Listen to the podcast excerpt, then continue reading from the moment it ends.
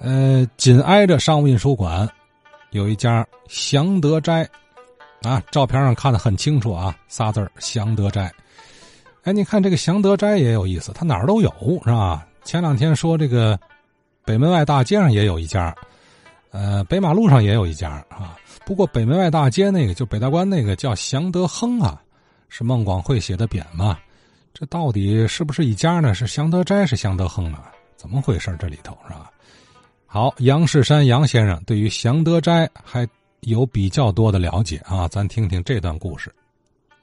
这些个天一直在说北大关就是那一带事儿。刘老师号召的说，这个门脸字号的这框架竖在那儿了，每个商店每个字号里头还缺少故事。哎，用我的话说，房屋建好了，里头没有屋样子，这个房子也住不了。想让这个商店这个字号火起来，就要讲一些里头的故事。我就就我知道的一点儿，关于祥德斋几点事儿吧，我我说说。有那么两三个听友，我们交流的时候就提到了北大关嘛，就这一带有两个，一个是祥德斋，还有一个叫祥德亨，这是一个字号还是两个字号？就我知道的哈，就说说这个事儿。这个祥德斋啊，大约创始在有人说是道光咸丰年间，我我认为那个不准对，应当是在光绪六年，也就是说一八八零年前后，在这个城里的户部街朝阳观跟前儿有那么一家子人家，最早是老哥仨，老大呢早亡就不提了，咱就说老二爷吧，就是干一个。很小的那么一个小吃店，主要以卖这个蒸食里头的馅子货，蒸饼里头要有枣泥，要有豆沙，还有红果的等等，就是做这种生意。这个老陈家呢，还有一个老三，在一家首饰楼里头学手艺。陈家的这个老二爷，后来他就哎发展到做点什么蜜果的碗糕啊、龙须糕啊、状元糕。桂花饼，应时到节的就做点这个五月节的粽子啊，什么八月节的月饼啊，逐渐的有正式，逐渐就往这个点心铺、糕点店这么样转型。哎，就在于他的心路，在于他的立么心，买卖就逐渐的兴旺。这个时候大约就是光绪六年，就变成了一个点心铺。当然，这这话一说，他也不是一年、两年、三年、二年，有那么几年。到了一九零零年，别的很多商店的这个铺面都受到了一定程度的冲击，甚至有的一下就给打打黄了。这个好在他这种小的点心铺没有受太大的影响。陈二爷遇着一个贵人，就是有那么一个叫李二爷。叫李兴武，这个人他是技术上的主管，技术上的大拿。陈二爷呢，逐渐的，当然他也是掌柜的，也是东家。李二爷啊，据说有句口头禅，就叫眼里不有沙子，就是对于原料的控制，对于选料的精细，哎，对于制作的这个技术的把控是非常严的。这个时候他就不再是那个。属于前店后厂两口子自己干，已经有几个所谓学徒，都是由这个李二爷带出来的。一九零零年以后的那那几年里头啊，他这个祥德斋在那个时候就小有名气了。这个李二爷哈，由于他用工、用料的讲究，和他对技术的专营程度掌握的那个程度啊，他闭着眼。你给他拿多少种别的店铺的那种点心，他拿起来闻一下，或者搁嘴里抿一点他就知道哪个是祥德斋的，哪个是别的店的，哪个好哪个坏，他心里有数。离了好东西就不要。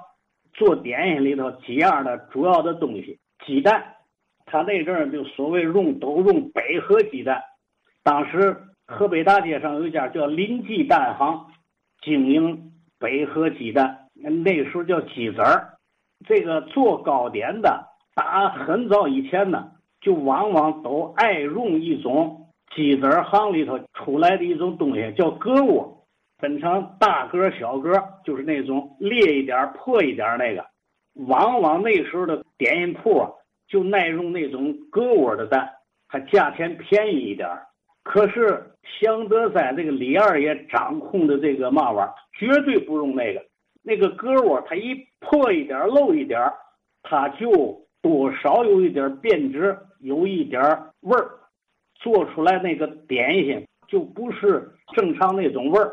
另外还有一个油，这个咱们这个节目里头好多听友以前吧的都说这个做糕点都用纯的小磨香油，但是据我知道，不是用小磨香油，小磨香油芝麻油。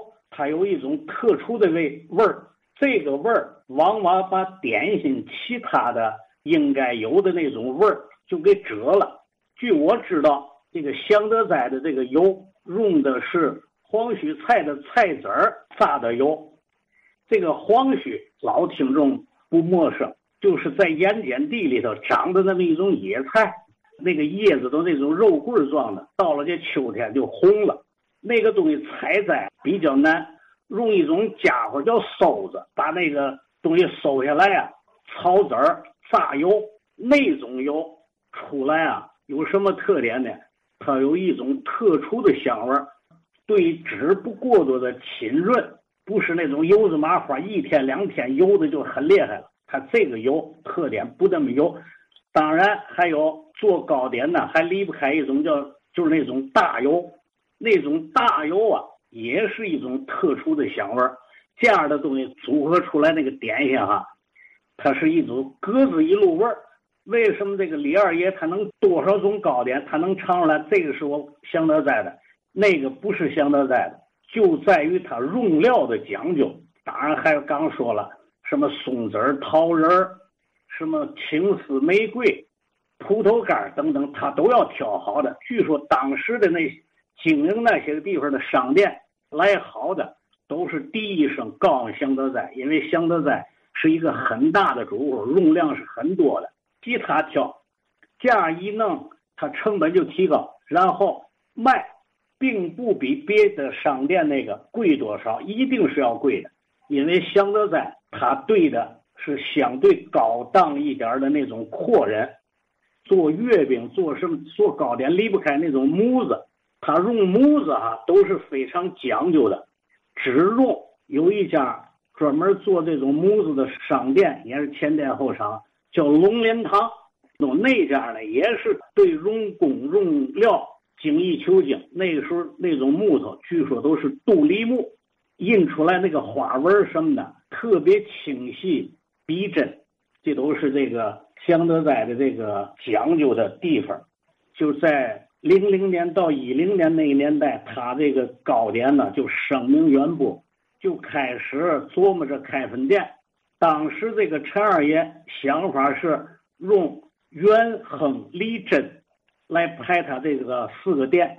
当时户部街就是朝阳关跟前的那个刚开始创始的那个店，就叫祥德斋元记，开在北大关第一个支店。就叫祥德亨，本来是说叫祥德斋亨记，结果哎，怎么就叫成了祥德亨？然后在挨着北马路这儿又开了一家，就叫祥德斋利记。本来还想再开就叫真记，但是呢，他又变主意了。元亨利贞这才四个店儿，照我这样发展，我肯定不只是四个店，就不用这个。真迹了，所以他在元亨利没有真。到第三个支店的时候，大约就是一九二八年，在东北角单街子那个头上啊，拐角那个地方又建了一个分号，他的名字就没有那个分号什么，又叫祥德斋。据说这个在第三支店开业的时候，还有一个传说，有一个风水先生说。这个店铺肯定发大财，但是这个店铺有毛病，对他的主人不利。哎，这果然哈，这个铺子就发了大财。但是呢，老陈二爷有四个儿子，其中那个三儿子，这个时候就全面的掌管这个祥德斋的这个总管。果然在这个时候死了。风水先生有嘛说法呢？这个店门口大，里头小，是一个扇面型的，这叫嘛呢？是嘴大嗓子小，吃得进去，咽不下去。主人不利。少三爷死了以后呢，就由这个少四爷叫陈子香。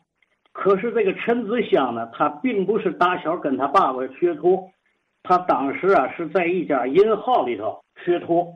汇丰银行里头，他就辞职不干，在家里全面的接管这个祥德斋，技术大拿这一块还是由那个李二爷李兴武，又聘请了一个经理，这个经理呢是他打小就跟着老陈二爷一块学徒，忠心耿耿。这个人叫齐竹坡，当了经理，掌握这个经营的情况，他这个买卖还是那样，越干越大。好啊，杨世山杨先生对这个祥德斋，哎，这个这里头的这个故事啊、传说呀，掌握的还挺详细哈。呃，后续还有其他的呃故事说啊，咱明天接着听。